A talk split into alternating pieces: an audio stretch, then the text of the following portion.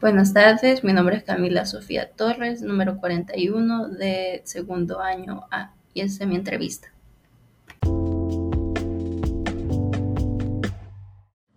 Pregunta número 1. Expresa unas características positivas tuyas. Soy una persona paciente que confía en la buena voluntad de los demás, aunque algunas veces me defrauden, pero sí sigo confiando en que todos pueden ser algo bueno. Compártanos experiencias positivas y negativas que le han permitido madurar en los últimos años. Una de cada uno. Positivas fue que trabajé mucho tiempo en el campo de la salud y me permitió ayudar y ser útil en algunas ocasiones. Negativas, cuando hay problemas que uno no puede solucionar y encuentra personas también que no desean colaborar, es difícil. Existen situaciones difíciles que le han correspondido enfrentar en el, en el ámbito laboral. En el ámbito laboral, por el momento, ya no porque estoy retirada, pero sí cuando uno ha querido hacer algunas cosas y encuentra dificultades en otras personas que no quieren colaborar, es un poco difícil enfrentar eso.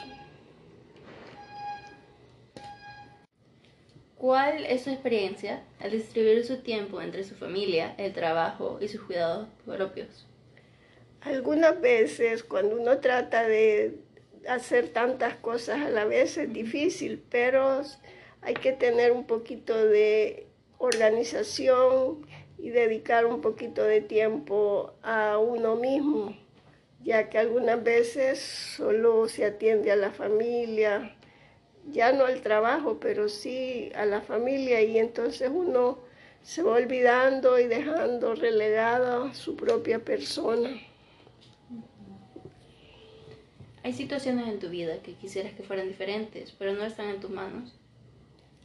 Sí, hay muchas situaciones que en este momento quisiera que fueran diferentes y que no puedo cambiar, pero quizás solamente confiar en la voluntad de Dios para poder continuar adelante porque si no puedo remediarlas tengo que aceptarlas y conformarme en cierta manera con ellas. ¿Podría darme un consejo como mujer, madre, hermana o amiga? O en este caso mi abuela. Mi mayor consejo es que seas una persona paciente, perseverante, que no te rindas ante las dificultades y trates siempre de dar lo mejor de ti. Sigue adelante siempre y confía en Dios y en tu familia. Padre del Hijo del Espíritu Santo. Amén. Gracias, Señor por permitirnos compartir, por permitirnos compartir este momento, este momento y darnos la voluntad de poder seguir adelante, de permitirnos expresar cuánto queremos a nuestros hijos, a nuestros nietos y a nuestra familia. Bendícenos, Señor, protégenos en todo momento danos salud y voluntad para confiar siempre en ti y en las personas que amamos. Amén.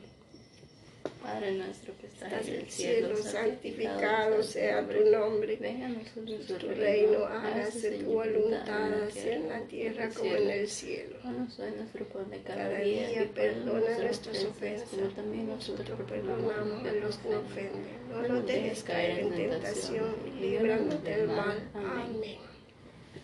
Padre, Hijo y Espíritu Santo. Amén. Muchas gracias por tu tiempo. Gracias, amor.